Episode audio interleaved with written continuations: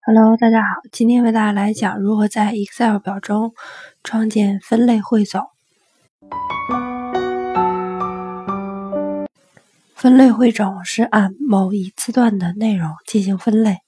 并对每一类统计出相应的结果数据。在创建分类汇总之前，首先要对工作表中的数据进行排序。那么，首先我们打开 Excel 表。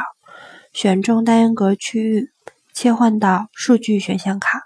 单击排序和筛选组中的排序按钮，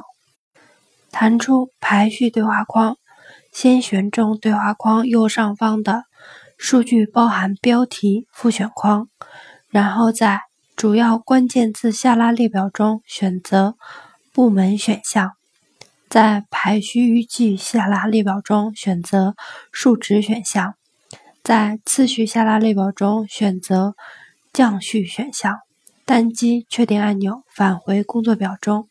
此时表格数据即可根据部门的数值进行了降序排列。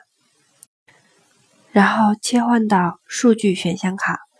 单击分级显示组中的分类汇总按钮，弹出提示对话框，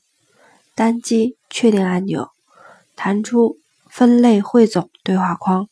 在分类字段下拉列表中选择部门选项，在汇总方式下拉列表中选择求和选项，在选定汇总项列表框中选中销售额复选框，撤销排名复选框，